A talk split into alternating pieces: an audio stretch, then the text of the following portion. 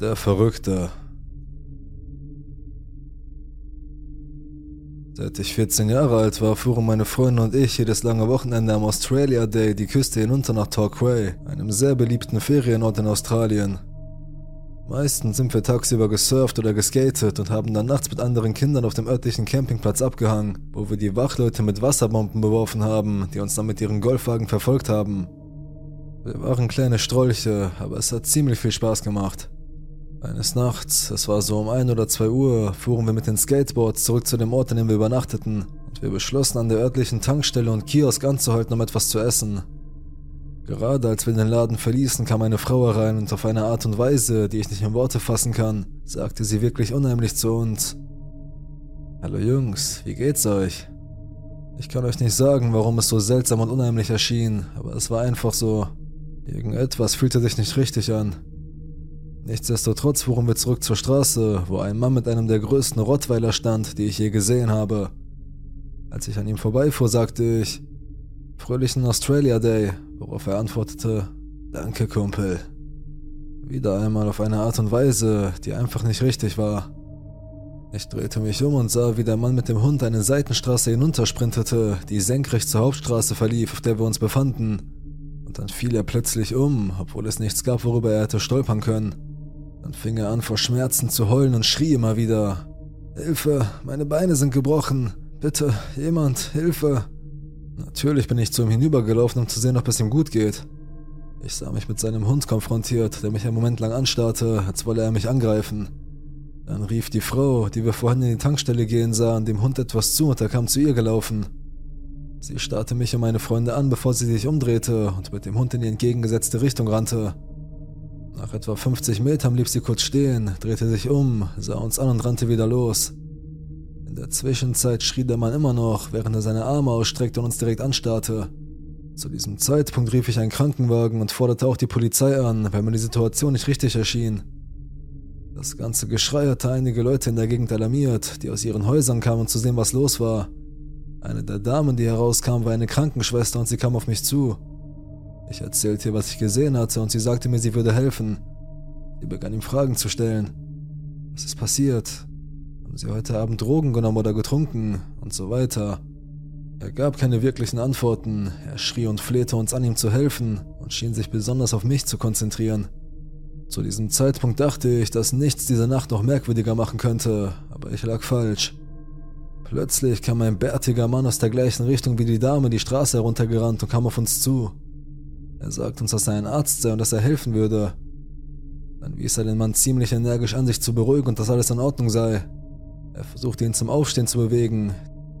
Die Krankenschwester, die offensichtlich denselben Verdacht hatte wie ich, dass der Mann kein Arzt war, sagte ihm, er solle aufhören und ihn einfach auf dem Boden liegen lassen. Der Arzt versuchte den Mann festzuhalten, der sich auf dem Boden winden musste. Dem Mann auf dem Boden gefiel das überhaupt nicht und er schrie ihn an, er solle aufhören. Dann drehte er sich zu dem Arzt und schrie ihn an. Adam, hör auf! Der Arzt ließ sofort los und sprintete den Weg zurück, den er gekommen war. Der Mann begann daraufhin zu weinen, aber er schrie immer noch und wälzte sich auf den Boden. Er schaffte es, ein paar unzusammenhängende Sätze herauszubringen und schrie uns an, dass er weder getrunken noch Drogen genommen habe, dass er drogenabhängig sei und von seinen Eltern missbraucht worden sei, als er jung war. Die Krankenschwester, die sich neben ihm gekniet hatte, legte ihm die Hand auf die Schulter und sagte, es wird alles gut. Da griff er plötzlich nach oben und schlug er gegen den Kiefer. Er beruhigte sich dann wieder, als der Krankenwagen und die Polizei eintrafen. Die Sanitäter setzten ihn hinten in den Krankenwagen und brachten ihn ins Krankenhaus, nehme ich an, und meine Freunde und ich erzählten den Polizeibeamten, was wir gesehen hatten. Es war einfach eine Nacht, die über alle Maßen seltsam war. Nichts schien an dem Vorfall richtig zu sein und wir fanden nie heraus, was wirklich mit ihm los war. Ich bin jetzt 18 und studiere an der Universität in Australien, um Rettungssanitäter zu werden.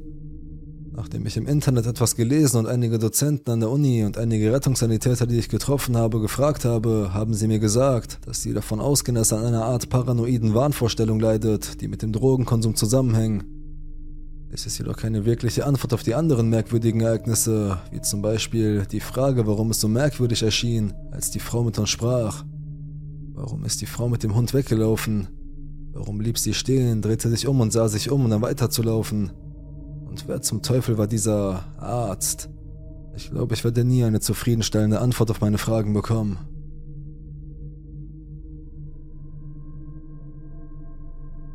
Chelsea.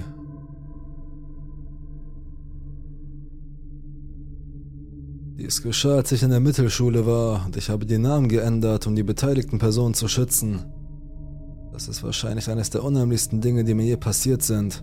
Nicht das beunruhigendste, aber das unheimlichste. Als ich in der Mittelschule war, war ich mit einem Mädchen namens Chelsea befreundet. Zuerst dachte ich, sie sei ziemlich cool und wirklich nett, aber manchmal konnte sie eine Drama Queen sein. Sie neigte dazu, Drama auf sich zu ziehen und darin zu schwelgen. Solange ich nicht darin verwickelt war, habe ich es normalerweise einfach ignoriert und versucht, mich nicht einzumischen. Sie schien allgemein von allen gemocht zu werden und ich hatte kein Problem mit ihr. Als mein Geburtstag anstand, beschloss ich eine Übernachtung zu veranstalten. Ich beschloss, meine damalige beste Freundin und Chelsea einzuladen. Ich bemerkte jedoch, dass sie die Stimmung irgendwie drückte. Sie wollte keine Filme sehen oder Nägel lackieren und hielt uns eine Art Vortrag, was ziemlich amüsant war, wenn man bedenkt, dass sie für das Drama und die Aufmerksamkeit sozialen Selbstmord begehen würde. Sie hatte diese selbstgefällige Einstellung. Sehr schnell kam ich zu der Überzeugung, dass es ein Fehler war, sie einzuladen. Da beschloss ich für heute Schluss zu machen und darüber nachzudenken, was ich tun würde. Ich wollte nicht gemein sein, aber zu diesem Zeitpunkt hatte ich die Nase voll von ihr und ich glaubte nicht, dass ich es ertragen könnte, mit ihr befreundet zu sein. Wenn ich beschlossen habe, dass ich jemanden nicht mag, ist das Einzige, was die Beziehung retten könnte, mir viel Raum zum Nachdenken zu geben. Zu diesem Zeitpunkt wollte ich einfach nur nicht mehr mit ihr befreundet sein, aber ich beschloss es auf sich beruhen zu lassen und zu sehen, wie ich mich fühlte, wenn wir wieder in der Schule waren. Wenn ich mich in ihrer Nähe immer noch unwohl fühlte, würde ich einfach ehrlich sein und dir sagen, dass ich es für das Beste hielt, wenn wir nicht mehr befreundet wären. Am nächsten Morgen verabschiedete ich mich von meiner besten Freundin und wir warteten auf Chelseas Mutter. Sie tauchte nicht auf. Es war etwa 1 Uhr nachmittags und sie hatte weder angerufen noch angekündigt, dass sie sich am Abend zuvor verspäten würde, als sie Chelsea abgesetzt hatte. Auf der Einladung stand ausdrücklich 8 Uhr morgens als Abholzeit. Wir mussten tatsächlich mit Chelsea ins Auto steigen und ihre Mutter suchen. Chelsea sagte uns, dass sie wahrscheinlich in der Kirche sei. Wir fanden sie und meine Mutter unterbrach den Gottesdienst, um mir zu sagen, dass sie ihre Tochter abholen sollte. Auf der Heimfahrt erzählte ich meiner Mutter, wie ich mich fühlte. Ich fragte sie, ob mein Unbehagen nur an mir läge und ob ich das nicht einfach ignorieren sollte. In diesem Moment erzählte sie mir, dass Chelseas Mutter bis 3 Uhr morgens geblieben war, um mit meiner Mutter und meinem Vater über ihre privaten und Liebesprobleme zu sprechen.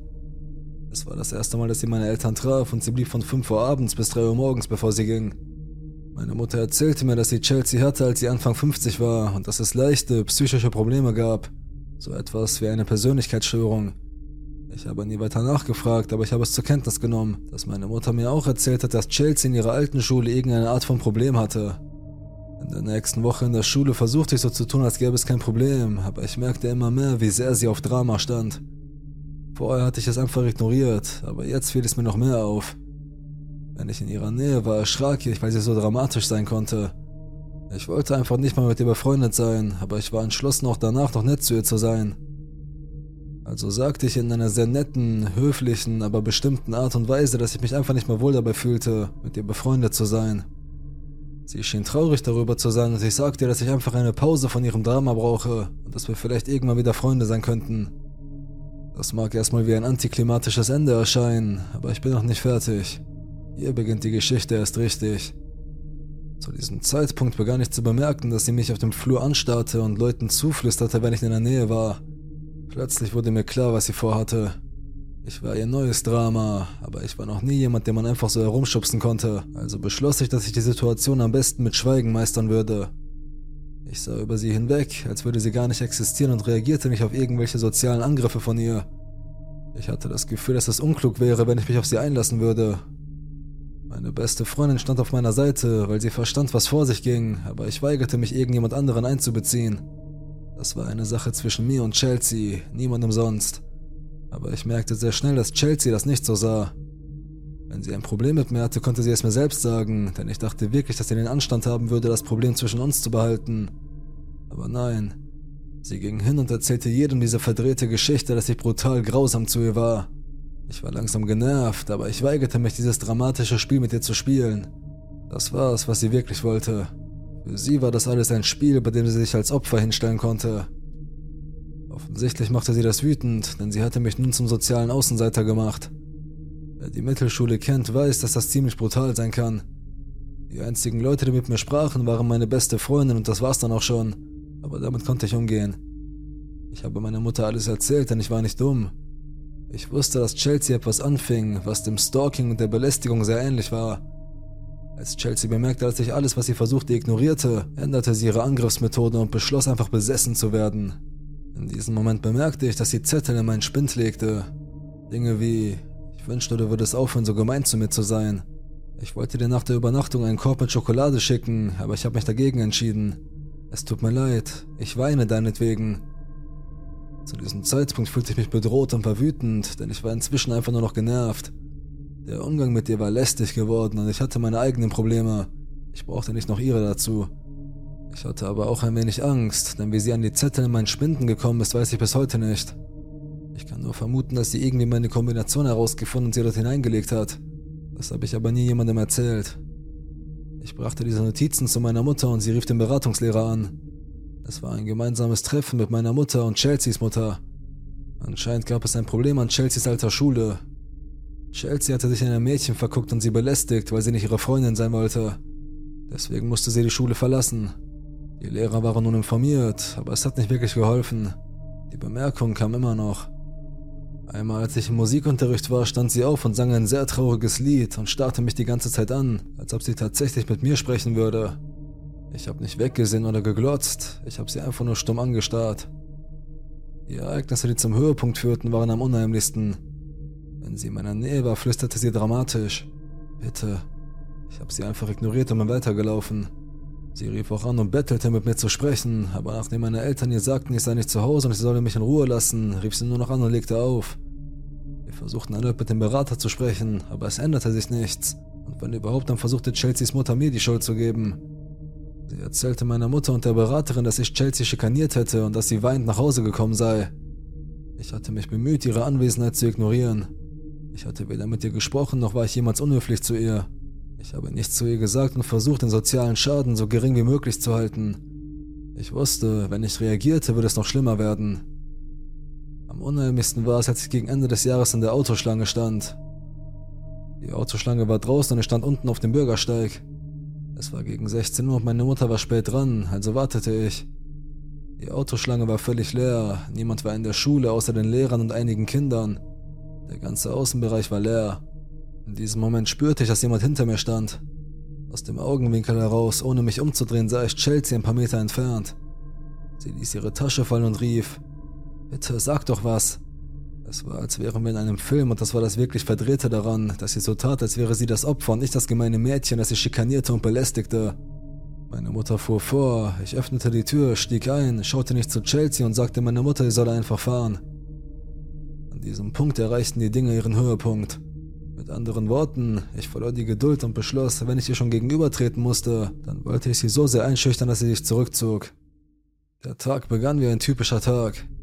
Sie lief mit Hundeblicken hinter mir her, aber ich ignorierte sie. Zu diesem Zeitpunkt wusste ich, dass dies ein Ende haben musste, aber ich war mir noch nicht sicher, wie es geschehen sollte.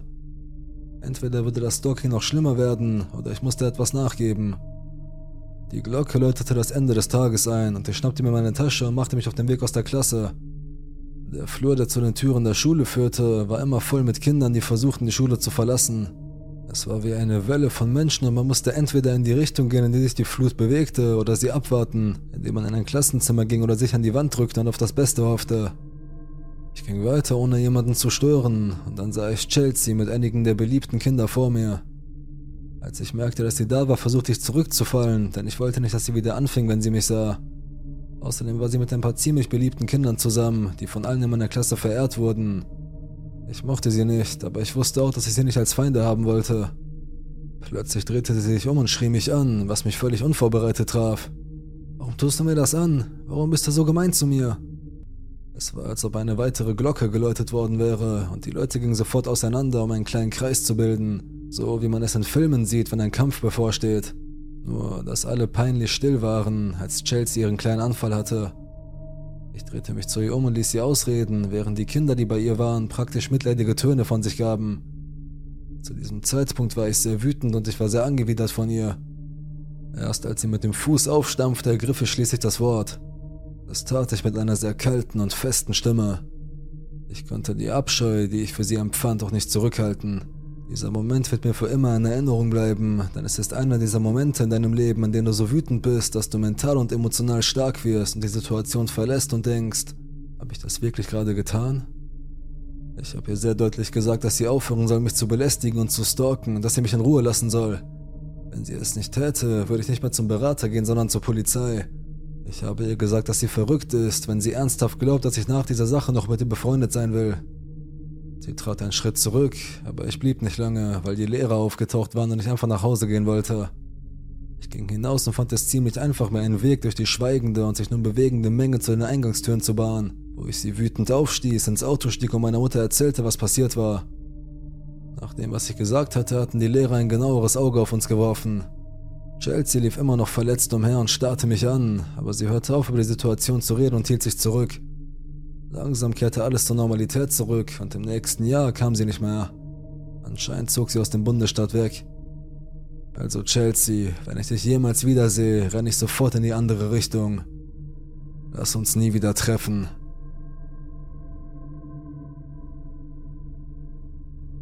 Die Hütte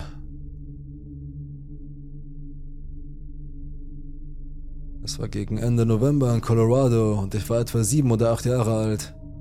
Mein Vater hatte die Idee, uns alle für ein Wochenende in eine Hütte zu bringen, die er mieten wollte. Meine Mutter hielt das für eine großartige Idee, damit ich, meine Schwester, mein Vater und meine Mutter zusammenkommen konnten. Und genau das geschah. Wir mieteten die Hütte für ein paar Tage. Wir haben uns am Freitag von der Schule freigenommen, damit wir früher anreisen konnten, was für mich kein Problem war. Als wir dort ankamen, war es ziemlich kalt.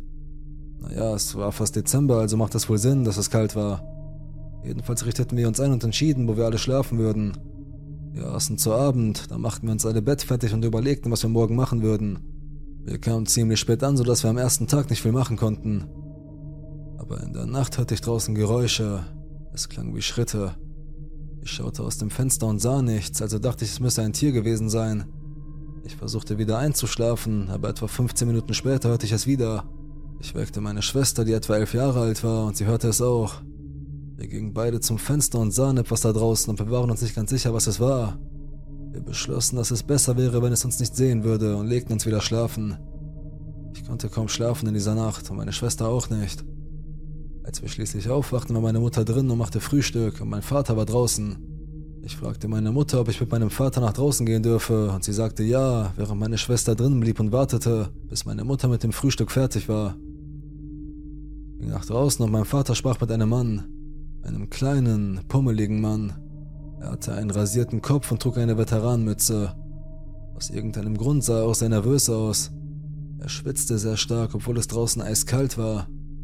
Ich ging zu ihm und meinem Vater hinüber und mein Vater sah mich an und sagte, Oh, das ist mein Sohn und nannte ihm einen Namen.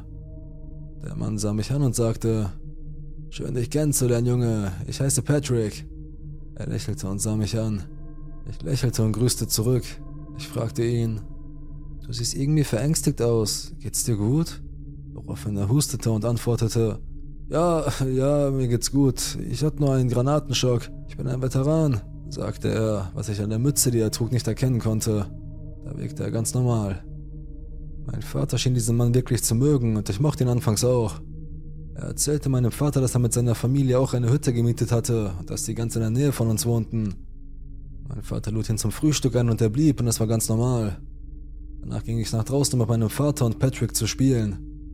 Dabei bin ich gestürzt, habe mir das Knie aufgeschürft und angefangen zu weinen. Mein Vater war zu dieser Zeit drin, ein schlechter Zeitpunkt für ihn, um drinnen zu sein. Meine Mutter hatte nach ihm gerufen und er rannte hinein, während ich mit Patrick draußen war. Patrick rannte zu mir rüber und sagte, ich solle mit ihm in seine Hütte kommen, weil er Pflaster dabei hätte. Ich willigte ein und ging mit ihm. Ich war kein sehr kluges Kind. Wir sprachen darüber, was ich gerne tat, und ich erzählte ihm von Videospielen, die ich spielte und solchen Sachen. Dann wurde es merkwürdig. Er fragte mich, welche Schuhgröße ich habe und wie alt ich sei. Ich sagte ihm, dass ich meine Schuhgröße nicht kenne, aber ich sagte ihm mein Alter. Er kicherte nur und sagte etwas in der Art von gut zu wissen. Außerdem war seine Hütte gar nicht in unserer Nähe. Sie lag weit hinten. Der Weg dorthin dauerte etwa 20 Minuten. Ich war müde und es hatte keinen Sinn mehr, das Pflaster zu holen, aber ich beschloss trotzdem weiterzugehen, da ich schon so lange gelaufen war. Als wir die Hütte betraten, sagte er, ich solle zuerst hineingehen, was ich auch tat. Als ich hineinging, wurde mir etwas klar. Da war niemand drin. Keine Familie. Ich fragte ihn, wo seine Familie sei, aber er antwortete nicht und tat so, als ob er es nicht gehört hätte. Er schloss die Tür ab. Da habe ich mich ein bisschen erschrocken. Ich bin gleich wieder da mit dem Pflaster, Kleiner. Ging in die Küche und holte irgendwo eines heraus. Dann kam er zurück und sagte, ich solle mich hinsetzen und er würde es aufkleben. Ich setzte mich hin und er legte es mir an.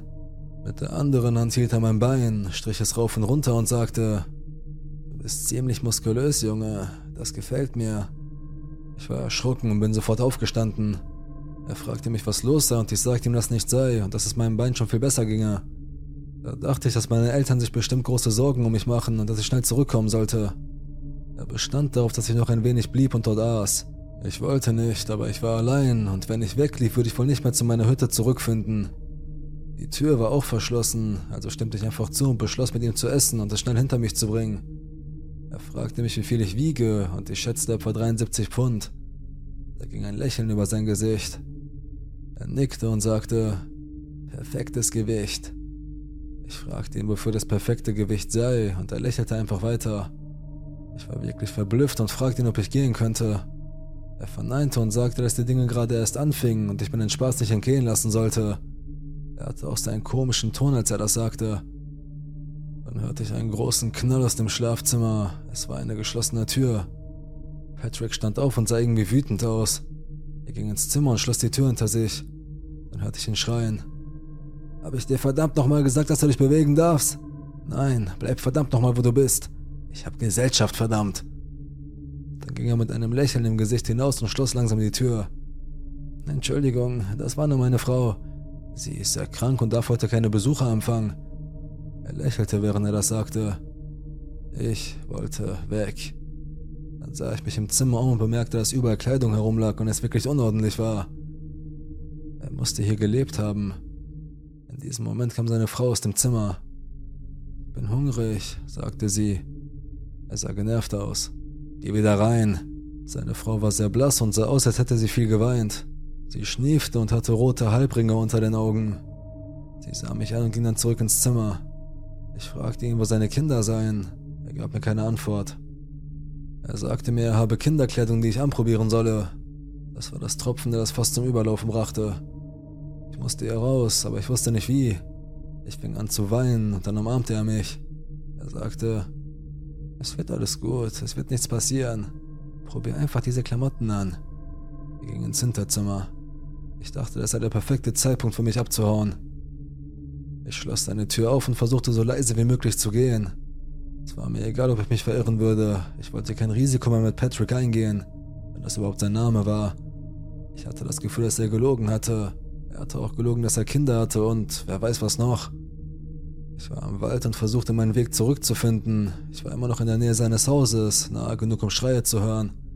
Ich hörte, wie er seiner Frau etwas zurief. Dinge in der Art von Wo zum Teufel ist er hin? Ich wusste, ich hätte ihn nicht allein lassen sollen. Du hast ihn vermutlich gehen lassen. Ich könnte schwören, dass ich gehört habe, wie er sie ein paar Mal Hure und Schlamm genannt hat. Und dann passierte es. Ich blieb auf der Stelle stehen. Ich hörte Schritte. Ich versteckte mich hinter einem Baum und schaute in seine Richtung. Er war draußen und schien nach mir zu suchen. Ich war so weit weg, dass ich ihn kaum sehen konnte, aber ich konnte erkennen, dass er nach etwas suchte. Dann trat er in den Wald hinaus und ich hörte ihn rufen. Hey, Kleiner, es ist alles in Ordnung. Du kannst jetzt zurückkommen. Du musst die Sachen nicht anprobieren. Ich habe Spielzeug in meiner Hütte. Du musst nur zurückkommen. Dann bin ich gerannt. Ich rannte so schnell ich konnte in einer geraden Linie in der Hoffnung, jemanden aus meiner Familie zu finden. Ich rannte weg und glaubte Schreie zu hören, aber ich hielt nicht an. Da nach etwa einer Stunde des Laufens sah ich eine Hütte. Unsere Hütte. Ich rannte zu ihr. Mein Vater stand draußen und sah sich um. Er suchte nach mir. Ich rannte weinend zu ihm und erzählte ihm, dass Patrick ein guter Kerl war und dass er wirklich seltsam war und meine Beine angefasst hat und so. Mein Vater rief sofort den Vermieter an und er hatte gesagt, dass niemand diese Hütte gemietet hatte. Mein Vater sah mich an und sagte mir, ich solle nie wieder einem Fremden folgen. Wir reisten an diesem Tag sofort ab und baten um eine Rückerstattung für den nächsten Tag. Der Mann, der die Hütten vermietet, entschuldigte sich. Er rief die Polizei an und die Polizei ging zurück und überprüfte die Hütte und es war niemand mehr dort, nicht einmal seine Frau. Seine Kleidung und seine Habseligkeiten waren noch da, so sagte man uns. Danach ist nichts mehr passiert. Wir stellten Fragen und gingen wieder. Patrick war höchstwahrscheinlich nicht sein richtiger Name und er war wahrscheinlich kein Veteran. Ich möchte einfach nur wissen, was aus ihm und seiner Frau geworden ist und wie er überhaupt eine Frau bekommen hat und wie und warum er wieder in dieser Hütte lebte. Er schien dort eine Weile gelebt zu haben. Ich vermute, dass er abgehauen ist, weil er dachte, dass die Polizei hinter ihm her sein würde. So viele Fragen, die nie beantwortet werden.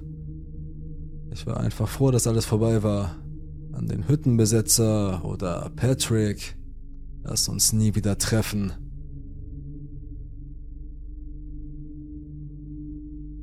Fledermaus. Das ist vor ein paar Wochen passiert und es hängt ein wenig mit einer älteren Geschichte zusammen, also werde ich zuerst darüber sprechen. Als ich ungefähr 16 war, ging ich mit einigen damals neu gewonnenen Freunden, Mary, Jane, Ashley und Kate, auf eine Party. Ich war neu in der Gegend und war noch nie auf einer richtigen Party gewesen, also war das eine große Sache für mich.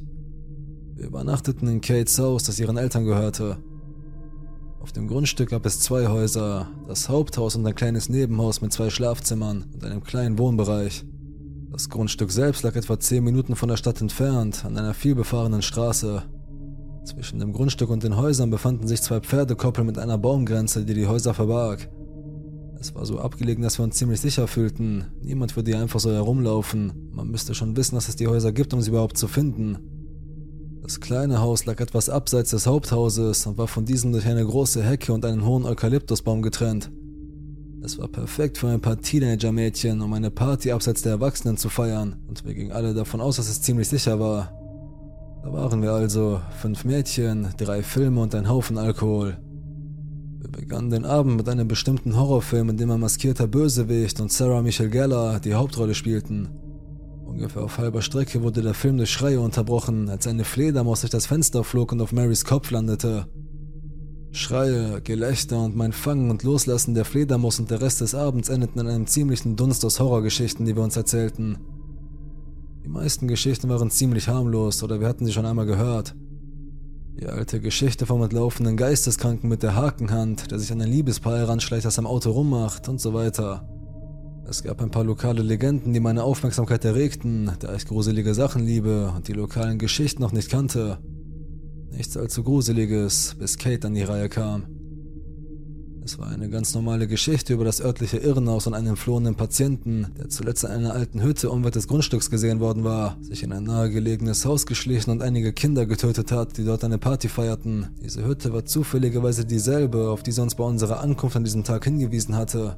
Es war noch unheimlicher, weil wir die alte Hütte gesehen hatten und wussten, wie nah sie am Haus lag. Trotzdem konnten wir ruhig schlafen und bald wurde es hell und ich ging nach Hause, nachdem ich neue Freunde gefunden und mich durch das Anfassen der Fledermaus als knallhart erwiesen hatte. Spulen wir 16 Jahre vor. Drei von uns leben immer noch in derselben Gegend, halten immer noch Kontakt und sind immer noch ziemlich gute Freunde. Es war schon eine Weile her, dass wir uns getroffen hatten und Kate, Jane und ich beschlossen, dass es an der Zeit war, uns wieder einmal zu treffen. Kate hatte inzwischen eine Familie, also beschlossen wir, die Kinder für eine Nacht bei Kates Mann zu lassen und in dem kleinen Haus zu übernachten. Wir waren aufgeregt, deckten uns mit unseren Lieblingsgetränken und Snacks ein, suchten ein paar neue und alte Horrorfilme aus und planten einfach eine gute Zeit. Die Nacht bricht an und wir sitzen glücklich in dem kleinen Wohnzimmer. Eine Sache, die ich nicht erwähnt habe, ist, dass dieses kleine Haus große Glasfenster im Wohnbereich hat, vorne und hinten. Die beiden Schlafzimmer befinden sich links und rechts, wobei das größere ein kleines Bad hat. Die Fenster des Wohnzimmers gehen jedoch sowohl nach vorne als auch nach hinten und sind im Grunde genommen die Wände. Tagsüber kann man durch das Haus hindurchsehen. Zum Haupthaus hin gibt es eine Schiebetür, durch die man das Haus betritt. Da es nachts noch relativ warm ist und der Herbst gerade erst begonnen hat, haben wir zwei der Fenster geöffnet. Die Vorhänge sind zurückgezogen, um den Luftzug nicht zu blockieren, und wir sitzen da und sehen uns Gruselfilme an. Es ist eine genauso tolle Kulisse für einen Horrorfilm, wie du es dir vorstellst. Drei betrunkene Frauen, die alle ziemlich klein sind, die alle bei weit geöffneten Fenstern abhängen und sich einen Film in einem Raum ansehen, in dem man leicht hineinschauen kann.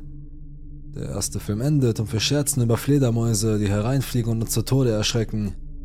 Plötzlich, mitten im Lachen, fällt der Strom aus. Wir stehen einen Moment lang still, dann suchen wir nach einer Taschenlampe und flippen ein bisschen aus. Kate findet sie und beschließt, einen Blick auf den Generator an der Seite des Hauses zu werfen. Sie schlüpft hinaus und Jane schnappt sich eine Dose und stellt sich draußen hin, um sich ein wenig abzukühlen.